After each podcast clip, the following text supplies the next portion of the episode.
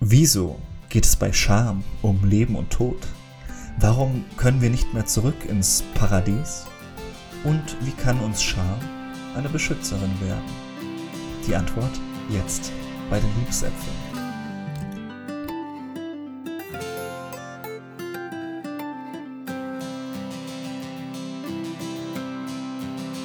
Wow. Wow. Herzlich willkommen Nice. zur Folge 10 der Liebesäpfel. Heute zum Thema Scham. Wir haben, da freuen wir uns ganz besonders, eine besondere Gästin heute an unserer Seite. Hallo Ramona. Hallo. Und Lea ist dabei. Lea kennen die meisten hoffentlich schon. Die ist äh, Hello. Jugendsexualpädagogin und Sex-Positive-Aktivistin und neuerdings auch Erotik-Fach-Geschäftsverkaufsberaterin in Wien bei dem wundervollen Laden Liebenswert. Schaut mal vorbei, wenn ihr wieder aus dem Haus dürft. Und Ramona, unsere besondere Gästin, die hat mich vor allem mit dem Thema Scham nochmal bekannter gemacht. Sie ist Designerin und studiert in Erlangen den Masterstudiengang Medienethik Religion und hat sich in ihrer Bachelorarbeit mit dem Thema Scham sehr viel auseinandergesetzt. Ihr könnt euch ihr, ihre Arbeit auf obenrumfrei.de anschauen. Da hat sie einen Blog zu dem Thema erstellt, den ich sehr lesenswert fand. Was fällt euch als erstes zum Thema Scham ein? Und ich würde mal bei Ramona einsteigen und fragen, Ramona, was ist denn wichtig, wenn man irgendwie zum Thema Scham etwas sagen möchte? Wichtig beim Thema Scham ist, dass es wichtig ist. Also zu erkennen, Mhm. ähm, wie relevant Scham in unserem Leben und in unserer Gesellschaft ist. Mhm. Scham ist eine sehr tabuisierte Emotion. Also wir haben auch Scham vor der Scham, Metascham. Mhm. Und deswegen ist es wichtig, uns ähm, da ein bisschen die Mechanismen bewusst zu machen. Und zum Mhm. einen ähm, die Geschenke, die uns das Schamgefühl geben kann, auch wenn es jetzt erstmal ein bisschen paradox klingt, aber die Scham ähm, als Freundin, quasi als, als Hüterin ähm, akzeptieren zu können und gleichzeitig aber auch die destruktiven Formen von Scham in Form von Beschämung ja erkennen zu können und vielleicht auch vermeiden zu können. Also oft macht man Dinge ja auch unbewusst. Mhm. Hm. Also, ich höre da raus, irgendwie, es gibt verschiedene Formen oder Arten von Scham. Also einmal eben, du hast einmal gesagt, so als äh, Schützerin, aber auch dann gibt's die destruktive Form. Kannst du das irgendwie genauer benennen? Also die verschiedenen Arten? Also Scham ist erstmal ein soziales Gefühl, das unser Miteinander regelt. Und äh, die Funktion von Scham ist eigentlich immer unsere, unsere Würde zu schützen. Hm. Und das ähm, tut sie auf verschiedene Art und Weisen. Also ich orientiere mich da am liebsten an, an Stefan Marx, der Mhm. da ein paar Bücher zu dem Thema geschrieben hat. Und zwar ähm, gibt es verschiedene Formen von Scham. Das ist einmal die Intimitätsscham, die ähm, halt unsere Grenzen betrifft, unseren Körper, unsere Gefühle und die dazu da ist, ähm, uns zu schützen, unsere Grenzen zu schützen. Das wird zum Beispiel, ähm, tritt die auf, wenn wir unsere intimsten Gefühle offenbaren. Oder wenn Mhm. uns jemand zu nahe kommt. Wenn uns körperlich jemand zu nahe kommt, dann empfinden wir Intimitätsscham. Die intensivste Form von Intimitätsscham wäre dann eben bei Missbrauch, Folter, Vergewaltigung oder sowas. Also das ist die Scham der, der Opfer. Mhm. Hm. Ähm, wir können auch Scham empfinden, wenn wir ähm, Normen nicht gerecht werden, wenn wir Erwartungen Mhm. unserer Gemeinschaft nicht erfüllen. Mhm. Das kann unsere Familie sein oder die Gesellschaft. Das ist auch von Kultur zu Kultur komplett unterschiedlich, wofür man sich dann da schämen kann. Ähm, das ist die Anpassungsscham. Also wir haben ein Grundbedürfnis nach Zugehörigkeit. Wir wollen ähm, Gemeinschaft haben. Wir wollen zu der Gruppe dazugehören. Und wenn wir das eben nicht tun, wenn wir irgendwie so ein Etikett von du bist anders oder du bist nicht gut genug ähm, bekommen, Mhm. dann empfinden wir eben diese Anpassungsscham. Das ist quasi das, was wir dann auch mit Schande in Verbindung bringen würden. Und da hat dann auch jede Gesellschaft wieder andere Formen, wie man diese Schande wieder loswerden kann, also wie man seine Ehre wieder zurückgewinnen Mhm. kann. Kannst du mal so ein Beispiel nennen? Also, was Das gibt's für Duell. komische. Ja, okay, aber. Ja, okay. Aber das, gibt, es gibt in verschiedenen Kulturen verschiedene interessante Formen von Scham. Es da irgendwie äh, schlagende Beispiele? Ja, In manchen Kulturen ist, hängt ja zum Beispiel die Ehre des Mannes an der ähm, Kontrolle über die Sexualität der Frau. Mhm. Das heißt, wenn die Frau untreu ist, ist die Ehre des Mannes beschmutzt Mhm. und dann muss er diese Ehre wiederherstellen, zum Okay. Beispiel durch Mhm. einen Ehrenmord. oder Mhm. Verstoß Okay, verstehe. aus der Gemeinschaft. Mhm. Sehr aktuelles Thema gerade mal. Also ich weiß nicht, ob ihr das mitgekriegt habt, aber in Österreich finden gerade mal sehr, sehr viele Femizide statt und deswegen auch sehr aktuelles Thema, das was von mir aus gesehen viel zu wenig sichtbar noch gemacht wird. Genau, das war mir gerade wichtig, da noch dazu zu sagen. Und voll. Das sind jetzt alles sehr extreme Beispiele. Also das sind Ja, das Ja, ist extremen voll. Wow, wir starten noch voll. Es geht Voll. um alles. Ich will die Relevanz des Themas bewusst machen. Es geht um alles. Es Ja. geht um Leben und Tod. Es geht um unser Innerstes. Mhm. Und Ja, eben voll. auch die dunklen Seiten unseres gesellschaftlichen Zusammenlebens. Mhm. Mhm. Ähm, aber auch, wir kommen ja auch noch zu den positiven Aspekten. Wir freuen uns Yay! von allem. Vom Ehrenmord zu den positiven Seiten. Was ist der positive Aspekt? Zugehörigkeit, ein Gefühl von Gemeinschaft ist der positive Aspekt. Also Mhm. wenn wir das ähm, uns gegenseitig schenken können, Mhm. wenn unsere Würde Mhm. gewahrt ist, wenn wir uns gegenseitig anerkennen, dann ist das was Positives. Mhm. Ich weiß nicht, ob ich Mhm. das bei Marx auch gelesen habe, aber dieses Erröten ist ja auch so ein, äh, ein Zeichen von Scham, ne? Und das hat, bio, äh, hat so gesellschaftsbiologisch, glaube ich, eine sehr wichtige Funktion, dass unsere Gesellschaft funktioniert, weil wir dadurch auch Zugehörigkeit markieren, weil wir wissen, wenn sich jemand schämt und errötet, dass wir ähm, Vertrauen Mhm. zu dieser Person zeigen können. Was ich ganz spannend fand, ich weiß leider nicht mehr, wo ich das her hab, ist dieses Problem, in Anführungszeichen, ich würde es jetzt schon mal so benennen, dass PolitikerInnen zum Beispiel dieses Gefühl verloren haben. Also PolitikerInnen haben ganz oft das Problem, oder das heißt Problem, das hat sich quasi so etabliert, dass sie nicht mehr erröten, wenn sie äh, zum Beispiel lügen. Das ist sehr problematisch, dass quasi, wenn Wahlversprechen nicht eingehalten werden, normalerweise wäre die, auf so einer ganz basalen Ebene müsste die erröten, wenn die etwas behaupten, was sie nicht tun. Ja, Donald Trump müsste quasi wie eine Tomate durch die, äh, durch die Gegend laufen. Und, Der ist ja die ganze Zeit wie eine Tomate. ja, ich hätte eher. Orange gesagt, aber das ist ein anderes Thema. Ich, ich glaube, das Thema ist eh jetzt vorbei. Aber das ist, ich glaube, das ist ein interessanter Punkt zu sagen, diese Funktion, die Scham hat, dass wir sie auch optisch visualisieren können äh, durch Erröten, dass das man sich auch abtrainieren kann und dass das für den gesellschaftlichen Zusammenhalt auch eine Gefährdung darstellen kann. Ist da was dran? Oder ist das Quatsch? Das ist sehr spannend, dass du das jetzt sagst, weil da kommen wir nämlich zu meiner dritten Form von Scham und das Aha. ist die moralische Scham, die Okay. du jetzt gerade angesprochen Mhm. hast. Hm. Und die empfindet man nur, wenn man gegen seine eigenen Werte verstößt. Mhm. Das heißt, wenn das nicht mein Wert ist, Mhm. ehrlich zu sein, Mhm. dann erröte ich auch nicht, wenn ich lüge. Okay, verstehe. Klingt plausibel. Also macht mich natürlich traurig über unser politisches System, aber es klingt trotzdem plausibel. Also da geht es um Ja. Integrität. Also handle ich wirklich so, was ich für richtig empfinde. Da geht es dann weniger darum, was halten die anderen von mir, Mhm. sondern bin ich mit mir selber im Einklang, kann ich mich selber im Spiegel anschauen. Mhm. Ähm, Mhm. Und das ist dann die Scham, die auftritt, wenn wir Schuld auf uns laden. Also das Mhm. ist die Scham der Täter. Aber wie gesagt, das sind deine eigenen Maßstäbe und die sind dann auch wieder Mhm. individuell. Und dann kann Mhm. jemand von außen kommen und sagen, oh, der sollte sich was schämen, Mhm. weil wir eben ihm so unsere Werte überstülpen wollen, Mhm. unsere Moralvorstellungen. Mhm. Aber die können komplett anders sein bei Mhm. demjenigen. Ja. Hm. Ich finde es urspannend bei der Anpassungsscham und bei der moralischen Scham. So einmal geht's um meine eigenen Werte und Normen und einmal geht's um Werte und Normen, die was von außen kommen sozusagen. Und ich frage mich halt oft, okay, wie kann man das am besten unterscheiden? Weil ich kenne das von mir selber, wo ich mir oft denke, ist das jetzt ein Wert, der den ich vertrete, oder ist das ein Wert, der was von außen kommt? Oder ist der Wert, der von außen kommt, schon so in mir drinnen, dass ich meine, der kommt von mir? Also da eine klare Grenze zu ziehen, tue ich mir unglaublich schwer so. Also, ähm, wie siehst du das, Ramona? Findest du, dass man da zie- ziemlich klare Grenzen äh, finden kann, oder ist das eher auch so mh, schwammige Grenzen?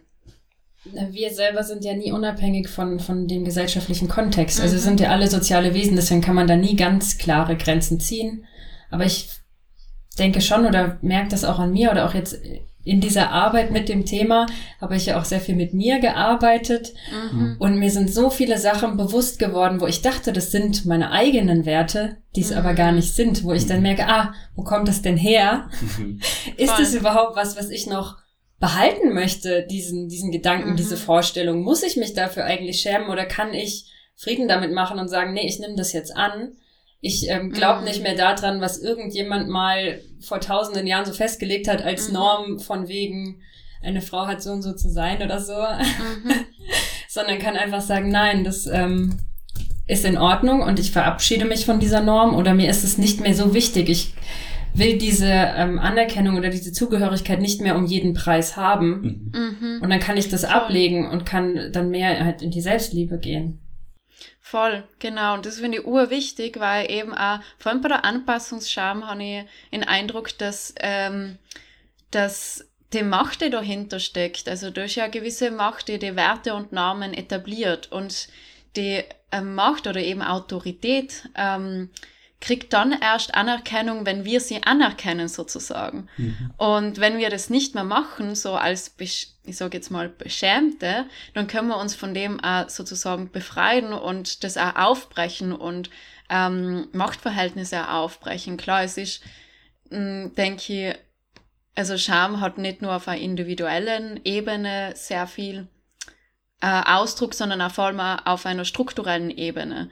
Und ich denke, das ist noch also sehr komplexes Thema, welche äh, Faktoren da alles mitspielen und welche Machtverhältnisse und eben, wie du sagst, wenn du dir selbst mit Scham auseinandergesetzt hast, dass du gemerkt hast, okay, gut, das ist eigentlich gar nicht mein eigenes oder meine eigene Wertvorstellung, die was ich da vertrete, wo kommt das her und die braucht es eigentlich gar nicht mehr. Mhm. Und das finde ich auch ein, ein Empowerment so. Und ich denke, das ist ga- dann ganz wichtig, ähm, auch schon bei Kindern anzufangen, Mhm. ihnen beizubringen, was sind meine Werte, was, was ist die Scham, die was meine Schützerin ist sozusagen, wie du gesagt hast, auch die Scham als Schutz.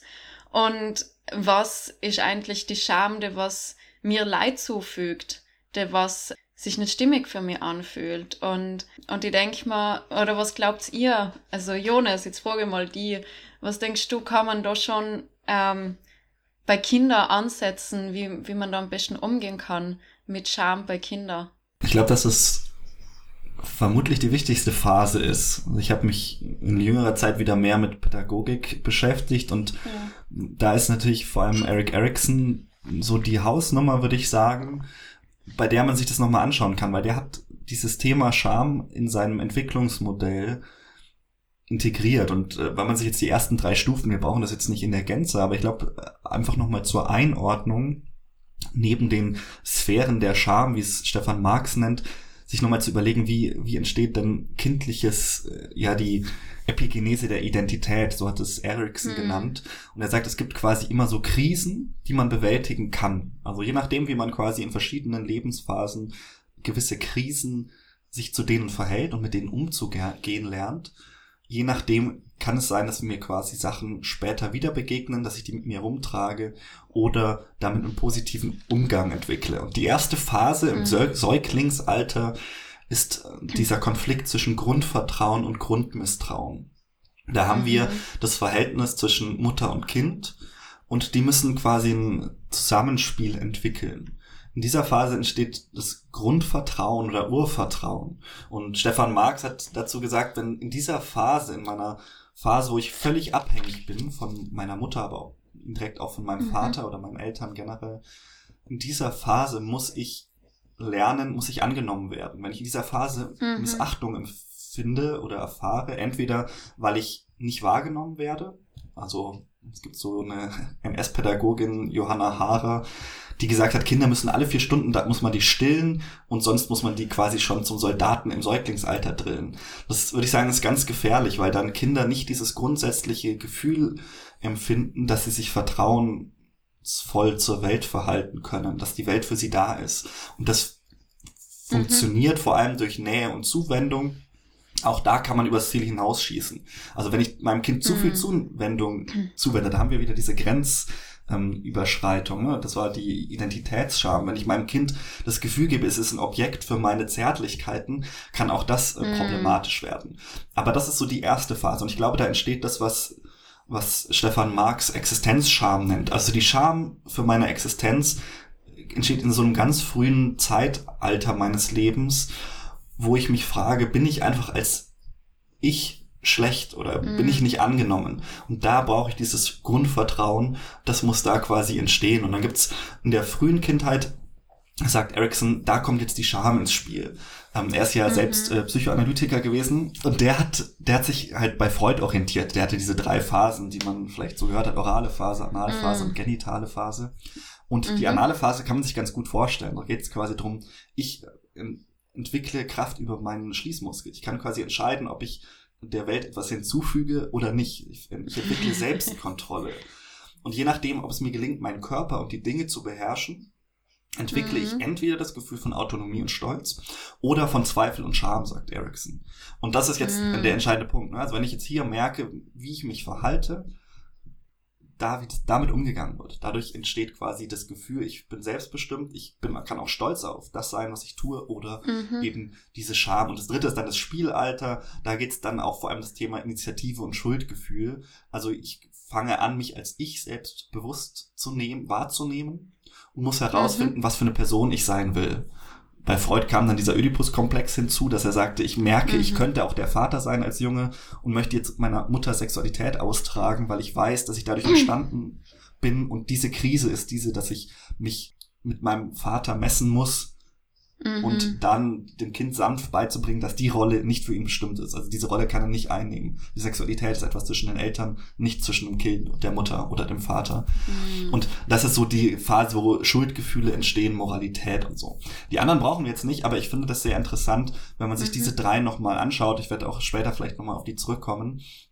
Und was ich hier recht wichtig finde, sich bewusst zu machen, ist, dass Scham und dieses Gefühl von so ein Körperbewusstsein schon sehr früh entsteht. Ich glaube, ganz oft mhm. hat man wenn man im Umgang mit Kindern ist, das Gefühl, man darf mit denen nicht reden. Aber die verstehen schon mhm. sehr früh, wie Sexualität funktioniert. Das war ja auch Freuds Ding. Die Kinder verstehen, dass sie selbst gezeugt wurden durch ihre Eltern ja. und wollen daran teilhaben irgendwie. Und wenn wir das jetzt ausschließen, dann ist es problematisch. Und ich glaube, das ist wichtig, Fragen offen zu beantworten. Wenn Kinder mhm. fragen, was passiert da, nicht zu sagen, ja, Mama und Papa haben sich sehr lieb, weil dann denkt das Kind, ja, ich habe Mama Bienchen und Papa auch. Und Blümchen. Ja, ich habe Mama und Papa auch sehr lieb. Also vielleicht ist das mhm. manchmal eine gewisse Vereinfachung, die man da vermeiden kann und da einen mhm. offenen Umgang zu finden. Ich persönlich, ich meine, ich habe eine zwölf Jahre jüngere Schwester, ich habe das schon auch mitbekommen, aber das ist nochmal was anderes. Wahrscheinlich, wenn man mm. äh, selber Kinder hat, da ist man dann nochmal deutlich mehr involviert und gefragt. Ja.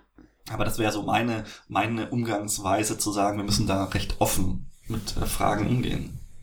Voll. Ich denke, es ist wichtig zu erwähnen, dass auch schon Kinder, also wir sind sexuelle Wesen. So.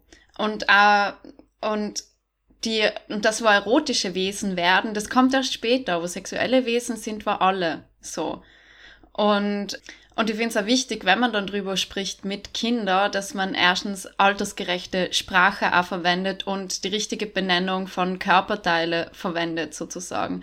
Und das finde ich gerade ganz passend, ähm, weil die deutsche Sprache hat äh, ja in Körper sehr Scham also Scham besetzt, vor allem wenn man sich die ähm, die Genital, also die Genitalteile, die Benennung von äh, Geschlechtsteile sich anschaut, Schamhaare, Schamlippen, Brustwarzen, also dass das sehr mit Scham und vielleicht Unreinheit sozusagen assoziiert wird. Und äh, deswegen bin ich äh, als Sexualpädagogin, aber sonst als private Person sehr dahinter, andere Begriffe ähm, zu etablieren, damit weil ich bin eben der Überzeugung, dass Realität, also dass Sprache Realität schafft. Deswegen finde ich es urwichtig, anstatt Schamlippen zu sagen, Vulvalippen oder Labien, ist jetzt der medizinische Begriff, klingt ein bisschen mehr fancy, aber Genau, oder anstatt Schamhügel Venushügel und anstatt Schamhaare Intimbehaarung, was ich ja voll spannend finde, ist im Englischen heißen die, heißt die Intimbehaarung Pubic Hair sozusagen. Und also Pubertätshaare. Und eigentlich sind nicht nur die, ist nicht nur die Intimbehaarung sind Pubertätshaare, sondern eigentlich auch ähm, der Bart. Also bei, also es haben ja Frauen und Männer, beziehungsweise alle Geschlechter haben Haare am Gesicht. Und dann müssten die eigentlich nach der ähm, deutschen Sprachen, Sprache auch Schamhaare heißen, weil sie in der gleichen, im gleichen Alter, also in der Jugendzeit, in der Pubertät, ähm, sich so entwickeln, ähnliche Funktionen haben und das ist dann ganz spannend, dass die anderen Haare so sich, also die Intimbehaarung sich durchgesetzt hat als Schambehaarung und Bart, aber halt als Bart sozusagen. Ja, voll. Deswegen, ich wäre voll dafür, dass man halt Intimbehaarung zum Beispiel sagt, oder Pubic Hair, whatever. Aber so die Scham rausnimmt, weil das nicht etwas ist, wofür man sich schämen sollte, so.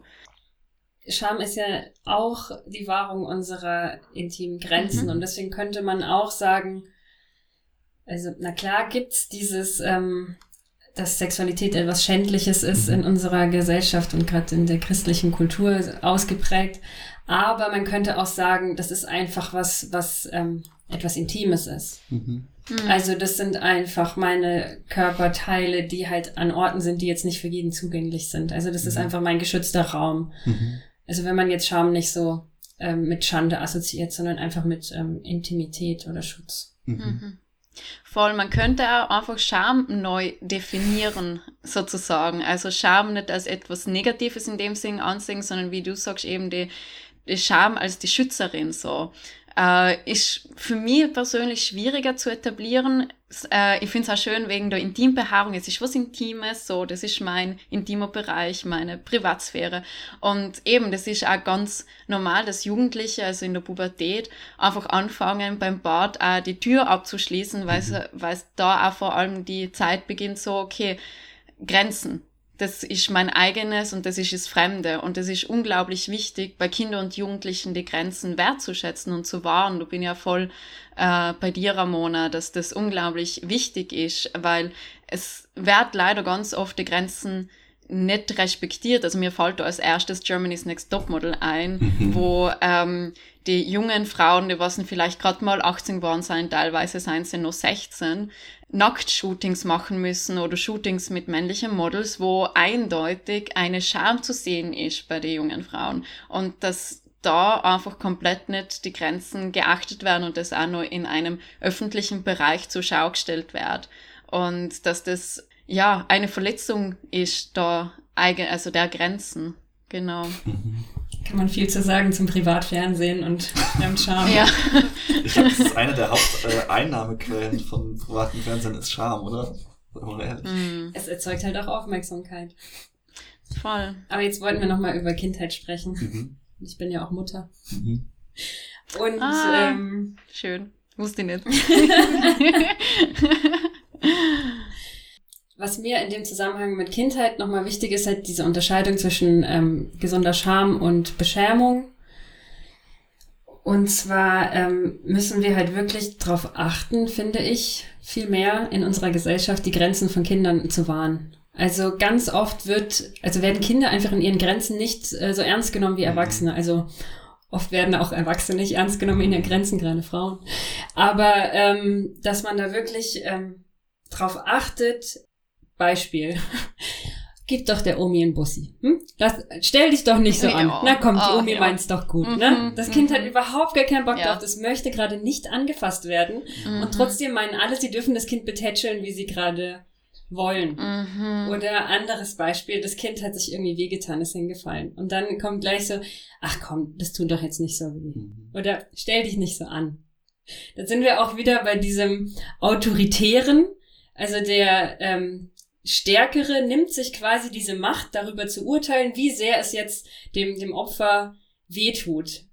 Obwohl Schmerz was rein Subjektives ist. Also nur derjenige, der den Schmerz empfindet, kann beurteilen, wie stark dieser Schmerz ist. Und niemals der Mhm. andere. Aber er nimmt sich diese Macht halt einfach raus. Und bei so Sachen, da, das Mhm. sind so Kleinigkeiten, wo man wirklich sehr drauf achten kann, Mhm. ähm, das Mhm. ja einfach äh, wertzuschätzen und zu respektieren. Mhm. Voll, vor allem bei Kindern, eh, wie du sagst, dass da oft ein Na, ich möchte es nicht, oft nicht ernst genommen wird. Und dass das urwichtig ist, auch eben das Nein von Kindern und die Grenzen zu wahren und respektieren. Und das auch nicht persönlich zu nehmen, dass die Oma dann beleidigt ist oder so, wenn man ihr jetzt keinen Bussi gibt oder so. Genau. Und dann nochmal zum Thema schwarze Pädagogik halt irgendwie dieses ganze, unser Überbleibsel von der nationalsozialistischen Zeit irgendwie, wo Mhm. das Buch ja noch bis in die 80er Jahre hinein verkauft wurde. Jetzt wurde dann nochmal weggenommen. Das hieß früher irgendwie die, die deutsche Mutter oder so. Und irgendwie ist nur noch die Mutter, die. Mutter und ihr Kind. Ja, sowas. ne? Ähm, das hatte natürlich auch seinen Zweck. Ich meine, wir müssen das immer auch betrachten als, wo wollen wir denn hin? Mhm. Ähm, wenn wir jetzt sagen, Mm. wir wollen eine möglichst ähm, irgendwie liebevolle und empathische gemeinschaftliche Gesellschaft schaffen, dann müssen wir natürlich Grenzen akzeptieren, dann müssen wir uns gegenseitig Anerkennung und Zugehörigkeit schenken und unsere Würde achten. Wenn wir halt wollen, dass Menschen ähm, in den Krieg ziehen und andere Menschen töten, dann Mhm. brauchen wir Menschen, die keine Empathie haben, weil Empathie Mhm. ist nicht förderlich äh, Mhm. für Mord. Also es kommt halt drauf an, wo man hin will. Und da ging es halt wirklich darum, halt das, ähm, diese individuellen Sachen quasi zu zerstören oder auch diese, diesen Bezug zu den eigenen Gefühlen quasi zu, zu cutten. Mm. Mm. Ja. Ja, beschäme und herrsche. Beschäme und herrsche. Ja. Indem, das ist die, der Grund von Beschämung. Also kann man ja nutzen, wirklich. Mhm. Autoritär. Mhm. Du beschämst jemanden und nimmst ihm damit Macht. Du gibst dir selber mehr Macht. Du entwertest ihn. Also das haben ja auch alle diskriminierten Gruppen äh, gemeinsam, dass man ihnen vermittelt, du bist weniger Liebe wert. Und dann, Mhm. ähm, wenn derjenige sich ohnmächtig fühlt, was soll er machen? Der, der tut dann alles Mhm. dafür, dass er irgendwie Anerkennung bekommt, dass er irgendwie zu irgendeiner Gruppe dazugehört und das können dann halt auch irgendwelche, ähm, ja, das kann ausarten in irgendwelche, ähm, was haben wir da? Dass du eben sagst, ja, ich muss jetzt Nazi werden, weil Mhm. dann gehöre ich wohl dazu Mhm. und dann bin ich wichtig. Und ich muss das irgendwoher, muss ich diese Anerkennung bekommen.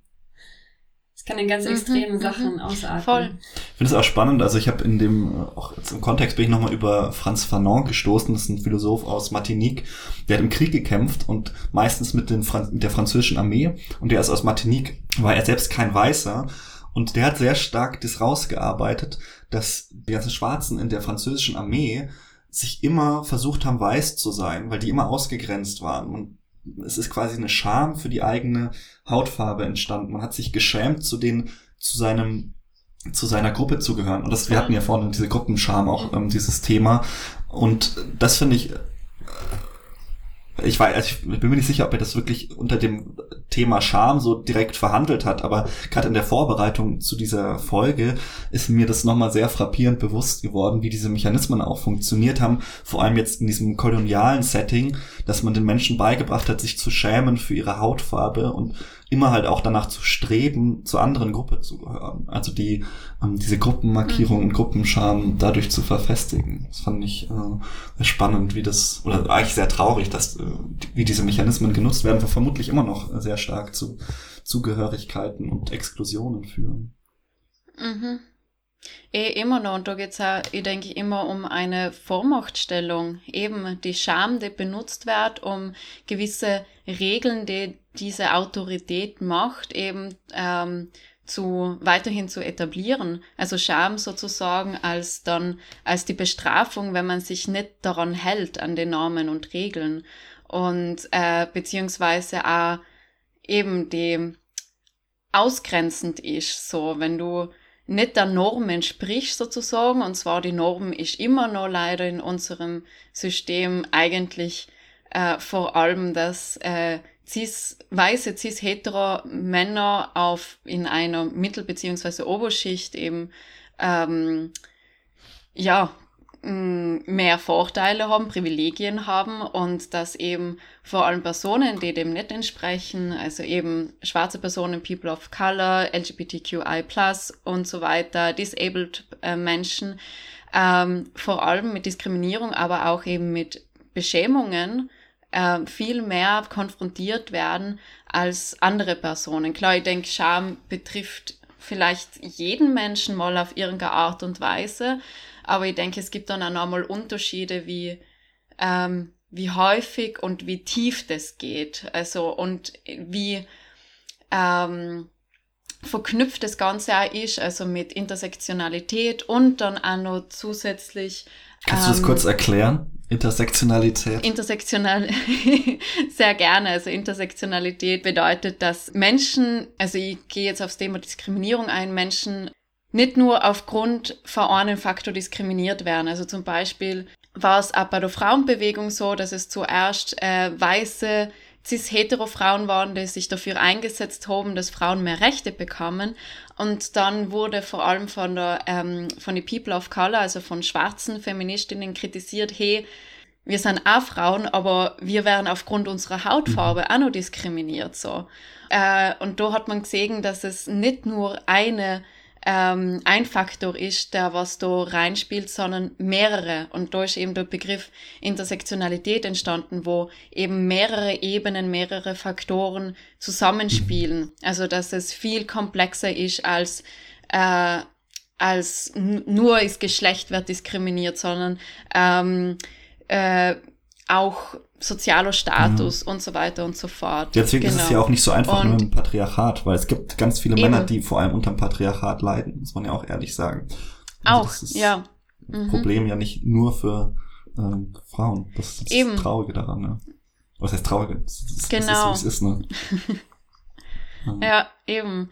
Und, äh, und ich denke, das hat da ganz viel auch mit Scham und Beschämung zu tun. Ähm, um äh, dass das, das System so erhalten bleibt sozusagen.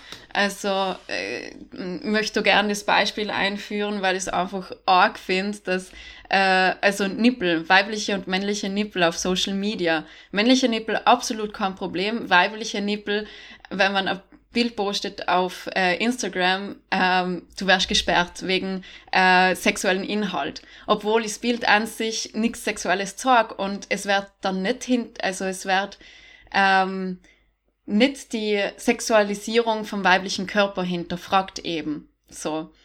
Und auch wenn man in der Öffentlichkeit ohne BR umläuft als ähm, weiblich gelesene Person und man sieht die Nippel, äh, dass man sich dafür schämen sollte. Also ich überlege mir oft, ob ich jetzt das T-Shirt, weil ich trage kaum mehr BH, ich pack das einfach nicht mehr, ähm, fühlt sich einhängend an. Aber manchmal habe ich halt auch dann T-Shirts an, wo man halt meine Nippel durchsieht. Und ich überlege mir ganz oft, kann ich das jetzt, darf ich das jetzt? Wobei ich mir denke, äh, Person, eine männliche Person, also ähm, bei dem Vortrag, wo ich jetzt letzte Woche war zu die soziale Funktion von Scham und Beschämung von der Dr. Laura Wiesbeck ähm, hatte Kassen, hat sie ein Bild gezeigt von, ich weiß nicht mehr welcher Schauspieler das war, ähm, wie heißt der österreichische Schauspieler? Na, ähm, der Arge, der Muskel. Ähm, Arnold Schwarzenegger? Äh, Genau, der da. und sie hat von dem ein Foto gezeigt mit einem Hemd an, wo man halt seinen Nippel durchgesehen hat niemand würde sich denken, boah, arg, von dem sieht man da die Nippel durch, so. Also, und bei Frauen ist das halt anders. Boah, arg, sie hat Nippel, voll, und man denkt schon voll an, an Sexualität meistens. Also, die wirklich, die Sexualisierung vom Körper und dass man sich dafür schämen sollte, dass man da jetzt meine Nippel durchsieht, so. Genau, voll. Und meistens ist dann auch, also kommt Schuld dann da auch noch dazu. Eben, wir haben Thema sexuelle Vergewaltigung gehabt und so weiter. Und dass dann der Person, zum Beispiel eine weibliche Person, von der man die Nippel sieht, sexuell missbraucht wird und dann der Person auch noch die Schuld geben wird, ja, man hat ja deine Nippel gesehen, so. Und da hängen Scham, Schuld eben mhm. zusammen auch. Genau. Was sagst du da? Kannst du das sagen? Wie hängen Schuld und Scham zusammen? Gibt es da einen Zusammenhang? Das ganze Thema mit der Doppelmoral und der Sexualisierung von weiblichen Brüsten ist nochmal ein ganz eigenes Thema auch. Ne? Mhm. Also das, das sind wir wieder bei diesem Sexualität, ist halt mit Schande belastet. Ja, Scham und Schuld hängen zusammen. Vor allem halt bei der, bei der moralischen Scham. Mhm. Aber Schuld bezieht sich immer mehr auf unsere Handlungen und Scham immer mehr auf uns als ganze mhm. Person. Ja. Das ist ja auch, das glaube ich auch, also das ist irgendwie sehr verwandt, aber das ist schon auch mal unterschieden, ne? weil wir zum Beispiel was wir gesagt haben, das ist eine ist eine Tatsache, Schuld, während Scham eher ein Gefühl ist. Das eine Schuld ist eher beruht auf komplexen Verantwortungsstrukturen. Ich, also ich muss erstmal ein Ich werden und mich handlungsaktiv entwickeln, um Schuld auf mich zu laden. Während Scham, haben wir gesagt, es kommt schon im frühesten Stadium des Menschen, es ist ein Thema. Und Schuld bezieht sich oft auf mein Handeln, während Scham mir oft entzogen ist. Das finde ich besonders schlimm, wenn es Sachen gibt, also wir hatten jetzt vorhin bei Sprache, ich möchte nochmal werben für meine ähm, mhm. Penisentspannung. Das ist ja auch was. Kommt immer wieder. Das ist ja auch was, wo man sagen muss, da wird, da bin ich ja jetzt nicht schuld. Ich kann ja nichts dafür im engeren Sinne. Und dann ist es meinem Handeln entzogen. Da würde ich sagen, dann schäme ich mich für etwas, was meinem Handeln entzogen ist. Das wäre so, ähm, wo ich sagen würde, da ist vielleicht ein bisschen der Unterschied. Ja, so ein Beispiel wäre ja auch noch zum Beispiel, wenn man als Frau ähm, unfruchtbar ist dass man sich dann dafür schämt, weil man Mhm. meint, es wäre, also man müsste das können müssen und dann Mhm. bezieht man diese Schuld quasi auf sich, dass man irgendwas nicht äh, kann. Mhm. Für mich gehört schon, also für mich ist es eher so eine Trias, muss ich ehrlich sagen. Das ist halt wieder mein theologischer Blick. Ich finde da Schuld, Scham und Sünde, das ist für mich irgendwie so ein, nicht nur klanglich irgendwie verwandt, sondern ich finde, da ist schon irgendwie auch ein, eine gewisse Nähe. Das ist sicherlich auch wieder so ein bisschen die christliche Brille, aber ich glaube, da ist schon was dran. Ich weiß nicht, ich glaube zum Beispiel in der Ernährungsindustrie, wenn wir uns überlegen, wie wird zum Beispiel heute Sünde verwendet, dann haben wir da auch ganz oft diese Mhm. Trias. Also wenn wir sagen, wenn wir von Sünde reden, dann ist es ja heute meistens gemeint im Sinne von, ja, ich habe irgendwie Sünde, eine kleine Sünde begangen, weil ich habe irgendwas gegessen, was ich nicht hätte essen sollen. Und dann habe ich sofort diesen, diesen Schuldaspekt drin, dass ich selber schuld bin. Also es geht, es ist ja nicht so, dass in unserer Gesellschaft gesagt wird, ja, ich habe halt eine schlechte genetische Anlage. Deswegen ist es voll normal, dass du, äh, dass ich mehr Körpergewicht habe als andere Leute. So, das wird immer, das wird ja immer reduziert auf deinen eigenen Anteil daran. Also nicht immer, ne? Ich glaube, dass wir intellektuell schon wissen, dass die wenigsten Leute was dafür können für ihre körperliche Erscheinung. Und trotzdem herrscht in unserer Gesellschaft, würde ich schon sagen, dieses Gefühl vor, dass wir daran Anteil haben. Zu einem gewissen Teil haben wir das auch, aber dass wir dann, dass es letztlich unsere eigene Entscheidung ist. Ob du dick bist oder Mhm. dünn bist oder ob du schlank bist oder ob du muskulös bist. Und wenn du es nicht bist, bist du halt selber schuld. Und da wird genau diese Sphäre der Scham wird dann wiederum uns irgendwie auch so zur Last gelegt, würde ich fast sagen, weil wir sagen, dass jemand selber schuld und weil er eben so kleine Sünden begeht und ab und zu mal in die Naschkiste greift, äh, er, muss er sich Mhm. selbst schämen dafür, wie er geworden ist. Ja, das sind so destruktive ähm, Erwartungen, die die Mhm. Gesellschaft halt an uns stellt, die Mhm. nicht menschenfreundlich sind, würde ich jetzt mal sagen. Mhm. Also dieser Mhm. ähm, Perfektionismus, dieser Leistungsgedanke, also dieser enorme Druck auf, ähm, du musst alles richtig machen, du musst Mhm. immer funktionieren, du musst alles ähm, optimieren Mhm. und alles muss schnell und reibungslos und effizient sein. Also es ist ja auch viel der Kapitalismus, der da auch mit reinspielt. Mhm. Wir hatten letztes Mal bei Augustinus schon mal diese Geschichte von Adam und Eva und diese Paradieserzählung, weil die Mhm. quasi ja erzählt, wie wir Menschen geworden sind. Und da ist diese Trias, finde ich, sehr virulent. Da hast du nämlich dieses Scham, Schuld und Sünde. Und ich würde jetzt gerne mal den Versuch unternehmen, das ein wenig umzudeuten. Ich glaube, man kann das auch so lesen, dass da am Ende Scham, Sünde und Menschlichkeit rauskommt. Und ich glaube, das ist ganz wichtig, dass wir äh, diese Geschichte neu lesen, auch vielleicht mit ein bisschen pädagogisch-feministischen Blick, weil die meisten Leute kennen diese Geschichte. Ne? Also es, es gibt so eine Lesart, das wäre so diese Schünde, äh, Sünde, Scham, Schuld Lesart. Die geht dann so, man hat quasi, Gott schafft Mann und Frau, nämlich Adam und Eva und macht Eva aus seiner Rippe und die ist quasi ihm untergeordnet, weil sie kommt aus seiner Rippe. Und Mhm. dann sind sie im Garten Eden, da ist alles toll. Sie sollen aber kein, nicht die, dem vom Baum der Erkenntnis essen. Was macht die Frau? Die Frau ist schuld. Dann haben wir es wieder, weil sie dem Mann zu essen Mhm. gibt. Also das ist bei Ambrosius von Mailand und Augustinus ganz zentral, diese Idee, die Frau ist schuld. Und ich höre das heute noch oft in evangelikalen Kreisen, dass Leute sagen, ach, hätte Mhm. doch damals Eva nicht den Apfel, ist nicht mal ein Apfel, aber hätte sie doch nicht den Apfel Adam gegeben, dann wären wir jetzt noch äh, sündlos.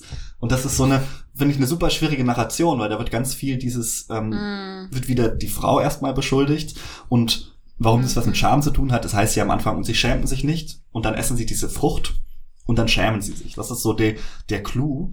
Und ich würde sagen, ähm, entscheidend, dass sich das nochmal unter einem anderen Gesichtspunkt anzuschauen. Das, das Interessante ist, das hat vor allem Eugen Drewermann rausgearbeitet, der ist ein Psychoanalytiker und Theologe. Am Anfang ist der Mensch androgyn. Das liegt einfach schon an diesem Wort Adam. Wir haben da ja immer einen Mann, so einen klassischen Penisträger, wie man so schön sagt, im Kopf. Ähm, Adam heißt einfach im Hebräischen Mensch.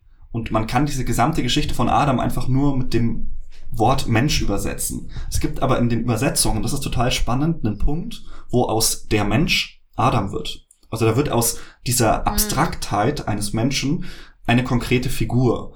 Und je nachdem, wo du quasi, was du für eine Übersetzung liest, kommen da unterschiedliche ähm, Zeitpunkte in Frage. Da müsste man jetzt nochmal genauer hinschauen und äh, ich habe mich eben im Vorfeld nochmal sehr mit diesem Text auseinandergesetzt.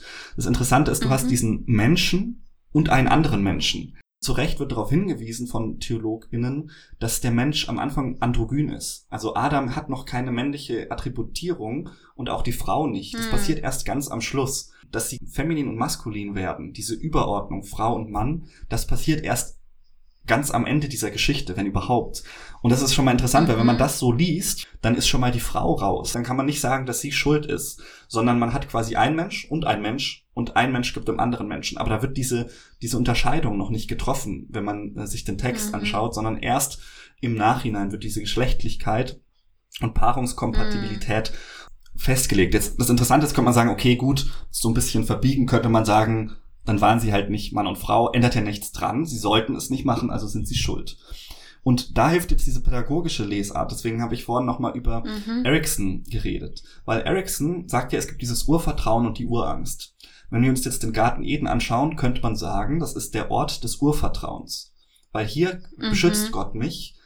Es gibt noch keine Unterscheidung von Mann und Frau und keine Erkenntnis. Das ist dieser Zustand vor mhm. dem, vor diesem Apfel der Erkenntnis ich habe selbst, als ich im Kinderladen war, also im Kindergarten reformpädagogischen, da war das so, da haben wir uns öfter mal nackt ausgezogen und ich weiß noch immer mal kam dieser Punkt, hm. wo wir alle nackt waren und ich dann gemerkt habe, das ist ja komisch oder das ist mir bewusst worden, manche von uns haben so ein kleines Würmchen da hängen und manche haben da so einen Schlitz. und das Interessante war, wir hatten, das war ein sehr diverser Kindergarten und manche hatten helle Haut, manche dunkle Haut, manche hatten Locken, manche lange Haare, manche hatten eine Brille, manche nicht. Diese Tatsache, dass da manche was haben und manche nichts haben, oder ein Schlitz oder ein Würmchen, wie ich das damals wahrscheinlich formuliert hätte, das war, war einfach ein völlig kontingentes Merkmal. Das war völlig random. Das hat überhaupt nichts für mich ausgetragen. Das heißt, in diesem frühen Stadium mhm. habe ich da noch keinerlei Identitätszuschreibungen dazu machen können. Und das ist jetzt, würde ich sagen, so der Zustand im Garten Eden. Da, das ist, bevor ich quasi diese Ich Identität entwickle, sind wie androgyne Wesen. Es ist da noch nicht klar, was da für Geschlechtlichkeit äh, im Zentrum steht. Und die zweite Phase, da haben wir jetzt die Autonomie und Scham. Was passiert da? Naja, die Frau wird aktiv. Die gibt dem Mann eine Frucht. Dann fliehen sie, sie machen sich Schürzen. Das ist der kritische Punkt. Das ist diese anale Phase, wo wir anfangen, selbst produktiv zu werden, wo wir uns fragen, wie reagiert unsere Umwelt, unsere Erziehungsperson, zum Beispiel Gott in dem Fall, darauf, dass wir selbst produktiv werden. Und das Interessante ist jetzt, das sagt auch Stefan Marx in seinem Buch, dass Gott den Menschen nicht beschämt. Also er sagt nicht, du bist falsch, sondern er schließt quasi an dieses Handeln an. Was ganz wichtig ist, dass Gott sie nicht rauswirft und sagt, ihr seid falsch und schlecht, sondern dass er ihnen Klamotten macht und sie auf den Weg begleitet. Und dann sind wir in dieser dritten Phase. Da wird quasi der Mensch entdeckt sich als selbst und merkt auch, dass es einen anderen gibt. Deswegen ist es gar nicht so unsinnvoll, dass die meisten Erzählungen irgendwann aus dem Menschen einen Adam machen, also eine Person. Und dieses Bewusstsein mhm. entsteht quasi in dieser Situation, wo ich eine Identität entwickle, wo ich mich zu mir selbst verhalten kann, wo es eine Unterscheidung zwischen mir und dir gibt. Ähm, das, da, wer unser Logo schon mal angeschaut hat, wir haben ja einen Apfel, der ausschaut wie eine Vulva, ist ja nicht ganz, abs, äh, ganz fern von dieser Idee, dass man quasi in diese Frucht beißt und äh, quasi darin erkennt, dass die andere Person eine andere Person ist. Ne? Das ist so ein bisschen die Idee. Und wenn man jetzt die, den Auszug aus dem Paradies, könnte man jetzt auch als den Austritt aus der Sphäre des Urvertrauens lesen. Also die, der Garten Eden mhm. ist das Urvertrauen. Und daraus tritt, treten jetzt die beiden hervor und werden zu Mann und Frau, bekommen Kinder und plötzlich merkt man, ich habe in dieser ganzen Geschichte kein einziges Mal das Wort Schuld benutzt.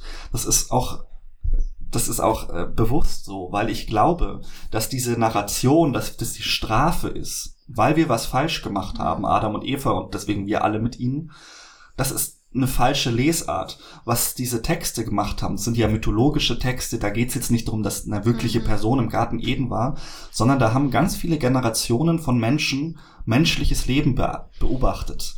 Und deswegen würde ich empfehlen, diese Geschichte viel mehr zu lesen, als den ganzen natürlichen Prozess des Erwachsens. Also Adam und Eva mhm. zu lesen als letztlich die Entstehung eines Kindes und des Erwachsenen, die Adoleszenz, dieser Weg von diesem Urvertrauen, wo letztlich meine Eltern für mich sorgen und dann der natürliche Prozess, wo ich zum Mensch werde, wo ich merke, ich entwickle eine eigene Identität. Ich entwickle zum Beispiel Scham. Das ist bei Erickson ganz wichtig.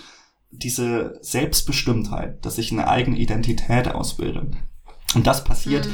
quasi in dieser Geschichte, würde ich sagen, wird es abgebildet. Und ich finde das so schön, weil ich sagen würde, letztlich ist in dieser Geschichte steckt Erickson ziemlich genau drin. Er hat nämlich genau diese drei Phasen durchlaufen auch Adam und Eva. Und das sagt dann auch was mhm. über das mhm. Gottesbild aus, weil Gott nämlich dann der ist, der erst ein Urvertrauen schafft und sie dann aber begleitet.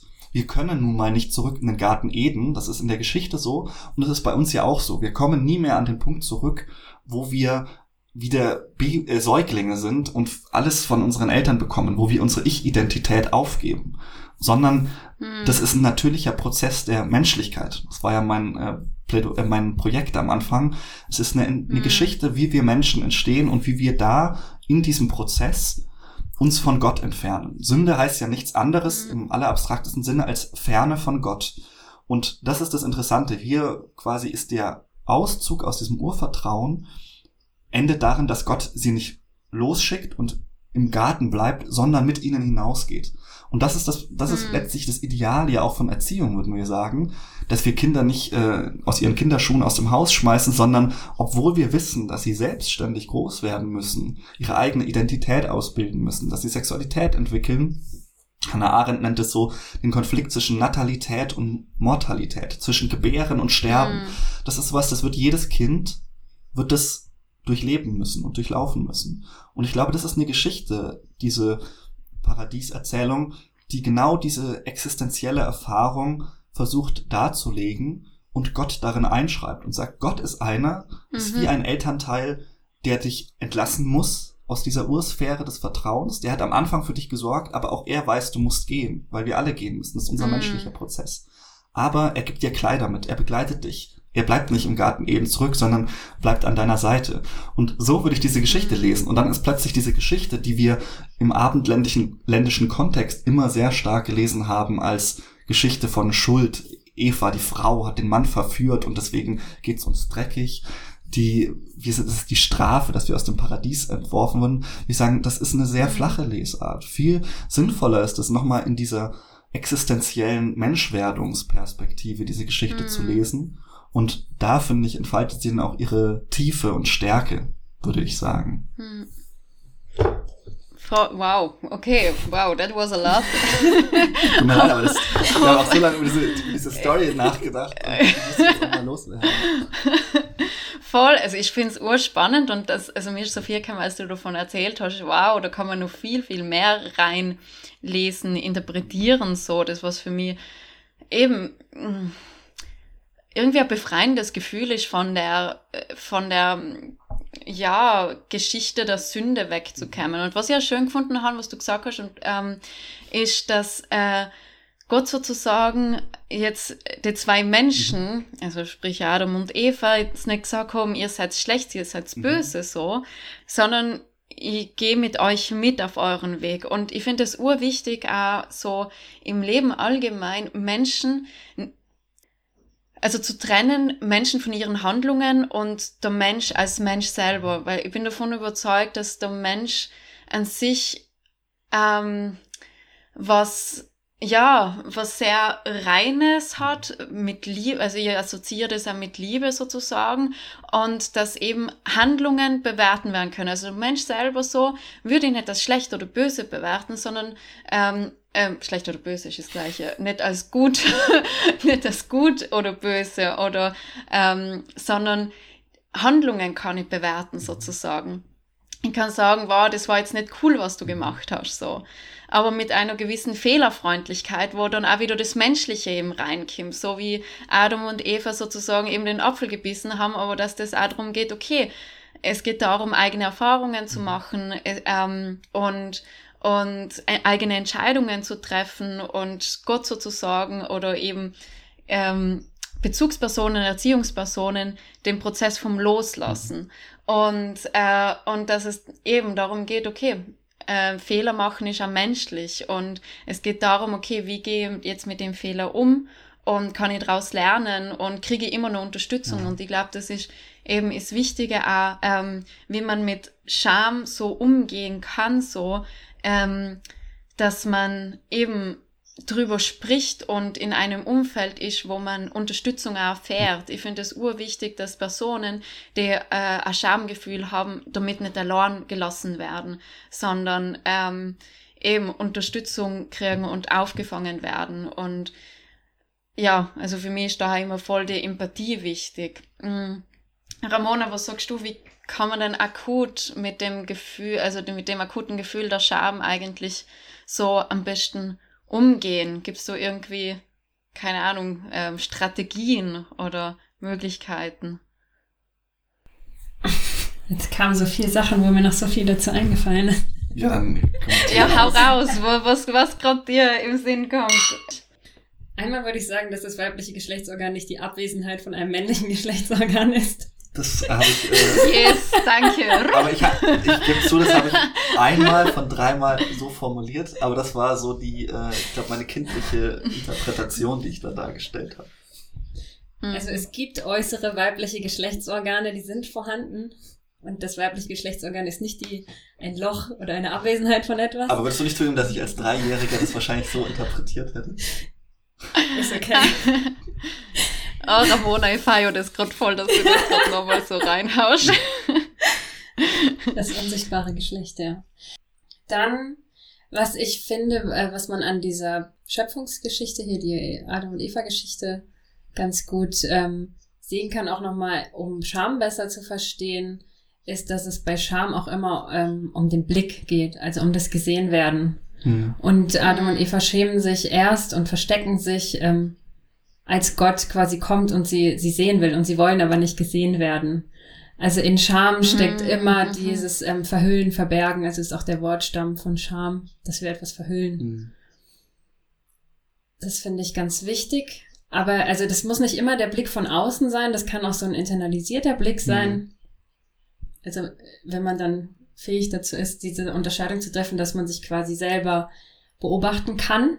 Also dieses mhm. über sich selbst etwas denken, also dieses Unterscheiden. Mit Gefühlen der Scham umgehen. Also das ist einmal, haben wir eine gewisse Verantwortung für uns selber. Also wie mhm. kann ich ähm, meine eigene Würde so wahren, also wie kann ich ein Übermaß an Scham vermeiden für mich? Und wir haben auch eine Verantwortung für andere Menschen. Also wie kann ich andere mhm. Menschen nicht unnötig in Schamsituationen ähm, versetzen oder ja, halt die Grenzen nicht, nicht verletzen, so. Also da geht es ganz viel darum, dass wir unsere eigenen Grenzen wahren, also dass wir die auch kommunizieren und mhm. schützen, verteidigen hattest du ja auch erwähnt, dass also man macht sich ja quasi, das ist jetzt wieder mitschuldig, also man ist mitverantwortlich dafür, wenn man das akzeptiert oder mit sich machen lässt. Also ganz klar auch ähm, zu sich stehen und das verteidigen. Riesenportion Selbstliebe ist einfach immer, immer wichtig. Und Selbstmitgefühl, also das hast du ja mhm. auch schon alles erwähnt. Also so dieses, meine eigene Fehlerhaftigkeit auch anerkennen und leben lernen, meine Schwächen akzeptieren lernen und das, das was ist, was uns menschlich macht und was uns auch in Verbindung bringt. Also in diesem Moment, wo zwei Menschen sich so sehr offenbaren können, dass sie auch ihre hm. ungeliebten Seiten zeigen können, dass sie ihre unperfekten Seiten zeigen können. Also so, das sind die Momente, wo wir uns am nächsten sind. Also das sind Momente, wo Intimität entsteht wenn alles hm. da sein darf, wenn ich in meinem kompletten Sein so akzeptiert werde. Hm.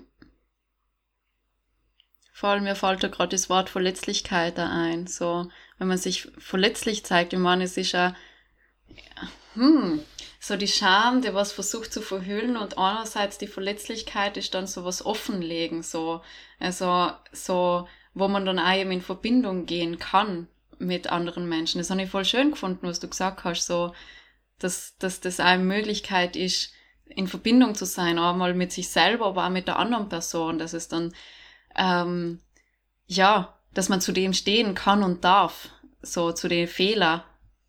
Dazu braucht man halt auch die passende Umgebung. Also da braucht man schon auch Unterscheidungsfähigkeit, wann ist dieser Moment, aber da ist ja die Scham auch wieder ein guter mhm Gradmesser auch, dass man schauen kann, ist das jetzt der Moment, wo ich mich offenbaren kann? Ist da diese Sicherheit mhm. da? Kann das Gegenüber das auffangen?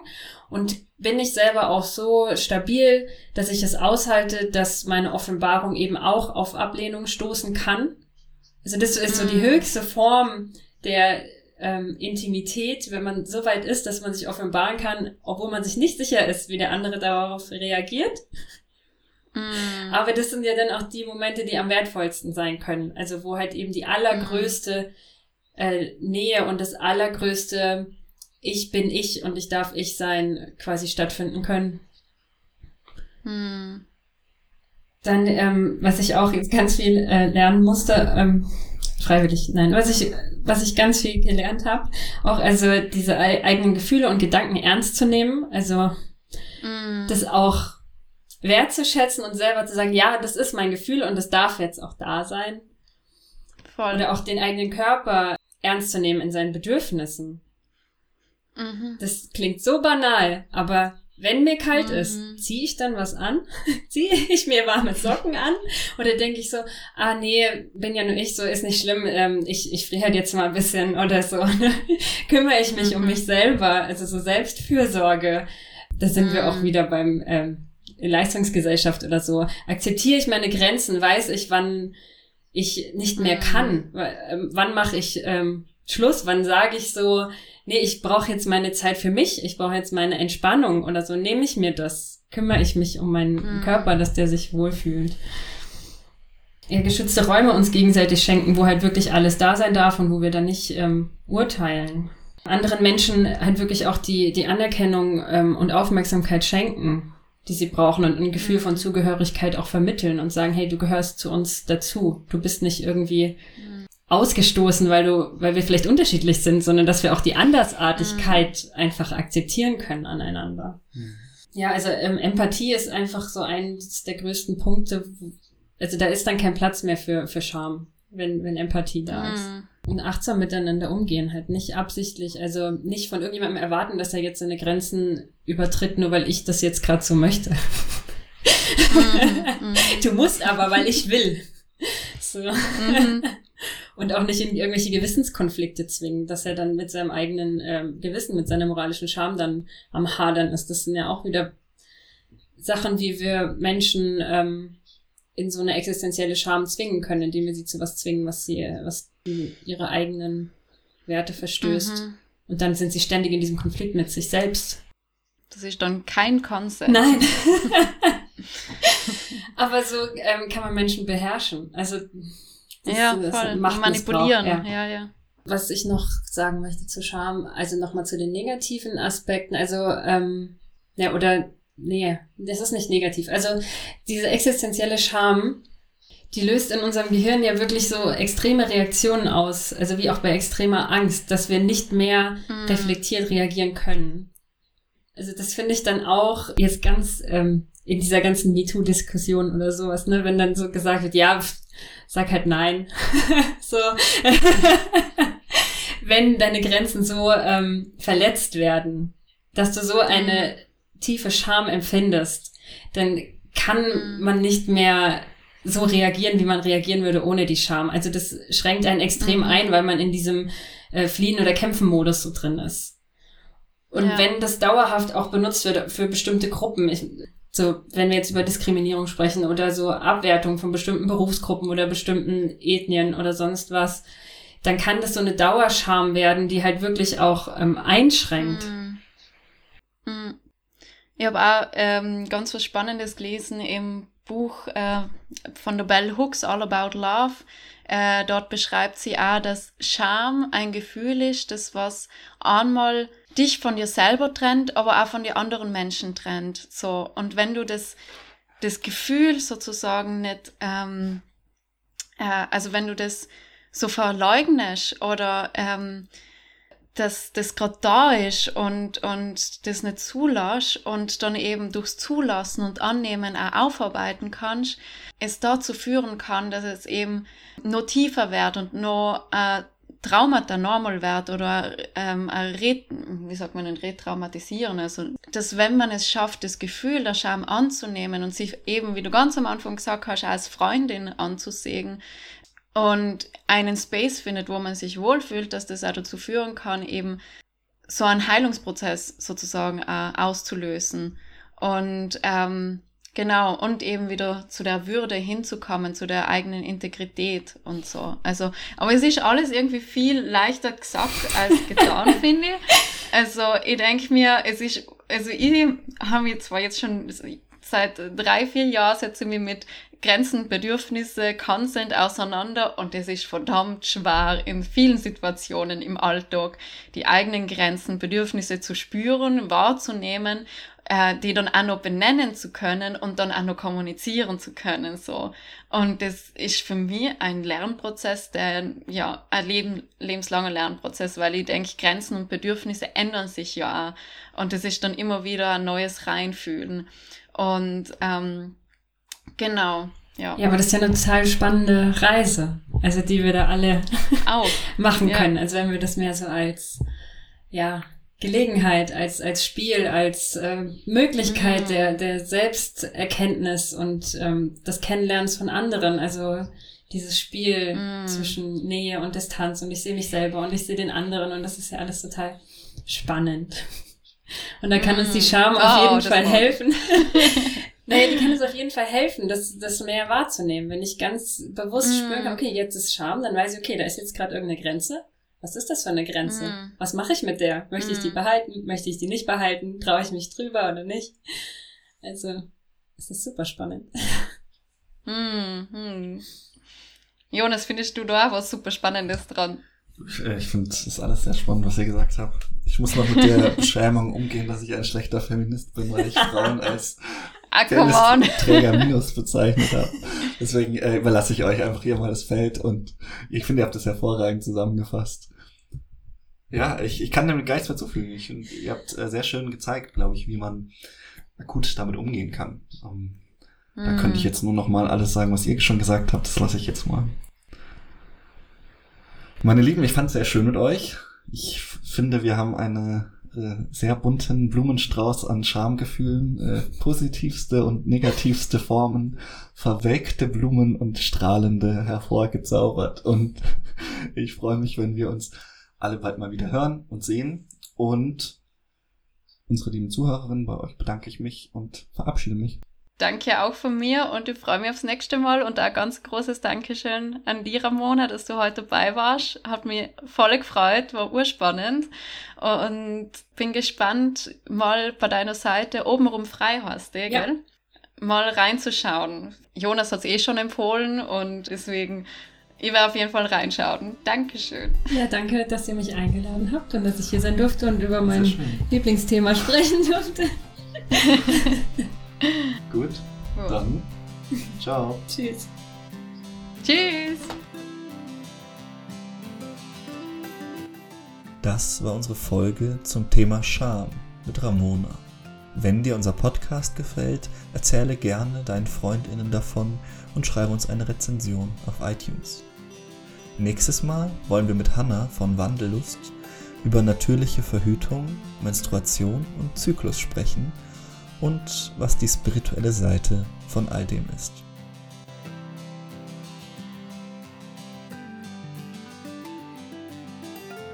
Unser Titelthema findest du bei silvermansound.com. Alle unsere Liebesäpfel-Folgen kannst du auf Spotify, Apple Podcast, Podcast Addicts und Soundcloud hören. Du willst dich beschweren oder Lob abgeben? Dann findest du uns auf Facebook, Instagram oder schreibst uns an liebesäpfel at gmail.com.